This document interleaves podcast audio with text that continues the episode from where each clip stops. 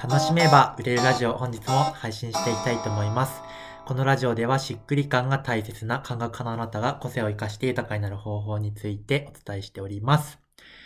えー、今日はですね、えっ、と、質問役として翔太塾に参加予定、予定じゃないか。もう今月始まりましたけど、翔太塾3期のまちまちにお越しいただいております。まちまちよろしくお願いします。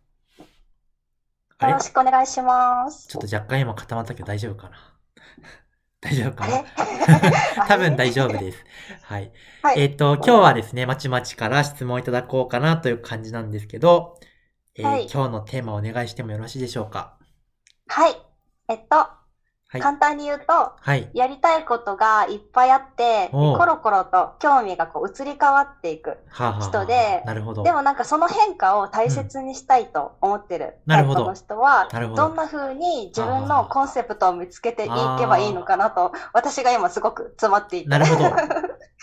もうちょっと詳しく言うと、はい。あの、1ヶ月の中で例えば、うんめっちゃクリエイティブに次々と新しいものを生み出している時期もあれば、はいすごい自分の心と向き合ってる、そっちにしか興味湧かないみたいな時期があったり、うんあと人とめっちゃ交流して、交流好きな人なんだなって思ってたら、すっごい閉じこもって出てこなくなるみたいな、なるほど。えーそういう人うん。はどうやって見つけていったらいいのか、なんか具体的な手順とかもあればお聞きしたいです。なるほど。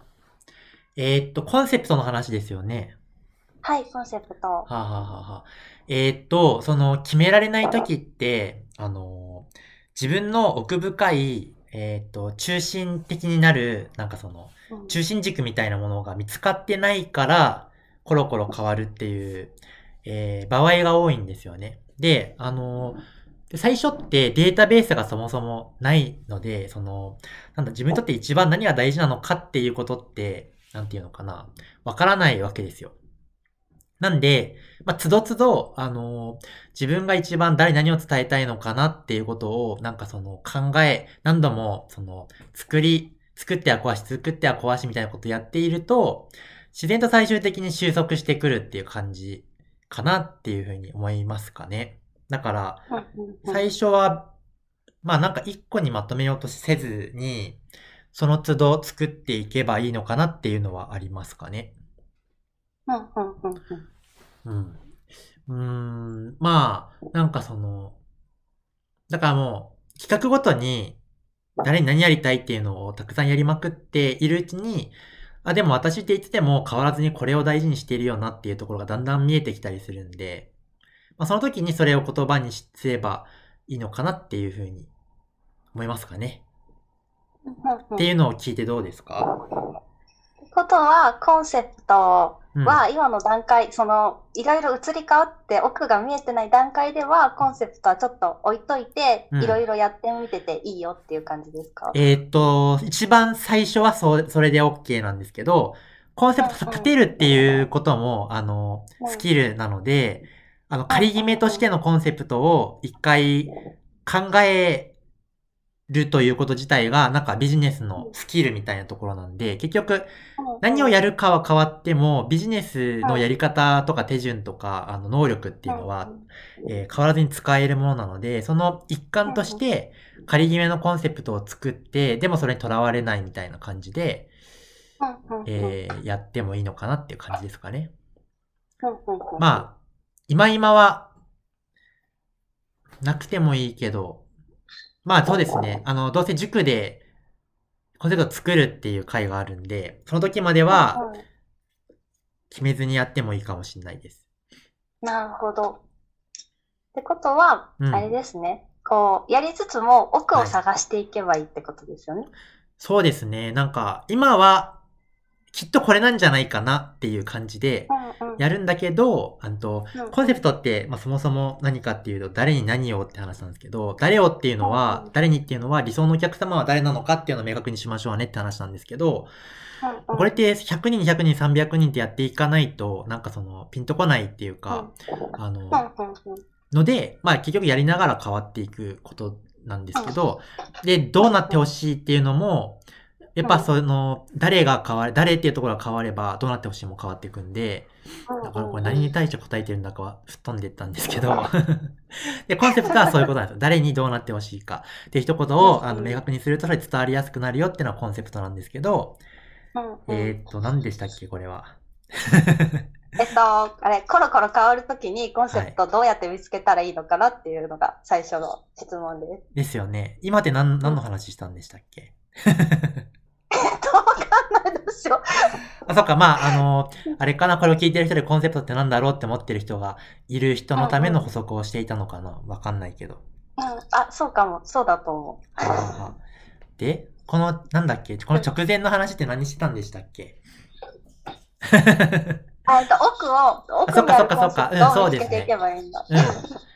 で、うん、そう、今はこれっていうのを、ちょっとでも前よりも言語化できたら、今の段階で、なんかピンときてない、なんか本当はちょっと違うって思いながらも、出さないより出した方が伝わるなら出すっていうことをやり続けるって感じですね。で、多分その、しっくりきてない、なんかちょっと違うって思いながら出すのって抵抗があると思うんですけど、それよりも何も言わないよりも伝わるなら、出した方がいいわけです。で、そのしっくりくる、あの、一言みたいなことを、え随時、あ、あ、気づく瞬間があるんで、その気づくたびにうんうんうん更新して、また言葉を変えていくみたいな感じですかね。うんうんうんうんそれが例えば、つ今月の月初でこれやってたのに、月末これやってるみたいなのでも大丈夫あ、もう全然 OK です。あ、OK なんだ。特に最初はなるほど。うん。てか無理なんで、その最初から変わらないコンセプトを作るということ自体が無理なんで、その、うんうんうん。あのー感覚派は結構厳しいですね。あのー売れればいいんだったら、売れるコンセプトを誰かに作ってもらって、じゃあこれしばらく半年間やりましょうねって言って、はい、やりますって言えるんだったら、売れるコンセプトを作ってもらったらいいと思うんですけど、多分感覚派の人って、あの、多分無理な人だから感覚派なんで、っていう感じですかね。だから、だだったらもう、あの、何度で変わってもいいよっていう感じで、やっていったらいいんじゃないかなっていう。まあ、特にまちまち的な人は。うんうんうんうん ありがとうございます。めっちゃなんか全部まとめようとして混乱してたので、あの、変わっていいんだって思ったので動きやすくなりました。はこれ。でいいと思います。はい。はーい。あ僕もひどかったですからね。あ、なんだろう。あの、僕の変遷で言うと、うんまずコンセプトを立てるの大事って知ってたんだけど、そのコンセプトなんてどうやって作ればいいのかわかりませんっていうか、その、え、誰って別に自分を求めてくれる人だったら誰でもいいですって最初は思ってたんで、そのまあ、みんなそう思ってると思うんですけど、えー、なのでよくわかんないコンセプトを作ってたんですよね。最初は夢実現クリエイターって言って、その、えあなたの直感を確信に変えますっていうコンセプトを作ってたんですけど、でよくわかんないじゃないですか。よくわかんないんだけど、その時点では自分はそれしか言語化できなかったんですよね。でもその中でいろいろやっていった時に、あ、なんかビジネスが、ビジネスを教えてるのが楽しいなってなってビジネスっぽく徐々に変わっていて、次は体感型、なんだっけ、体感型ライフコーチって言ったのかな？なんかその、えー、まあ、まだそれでも、依然、依然よくわからないんだけど、前よりかはちょっと絞られたかなみたいな。で、その次何やってたっけ？占いビジネスコーチか、その次。占いビジネスコーチは、あの、売らなくても売れるっていうのと、占いを、占いっぽいことを取り入れてコンサルやってるから、占いビジネスコーチって言ったんだけど、まあ、依然としてよくわかんないじゃないですか。まあでもちょっとずつ、なんかその、違和感と言語化を繰り返しながら、まあ今に来ているという感じですね。うんうんうん。いいですか？こんな感じで。ありがとうござい。じゃあ、そんな感じで今日は終わりたいと思います。また次の、はいえー音声でお会いしましょう。バイバーイ。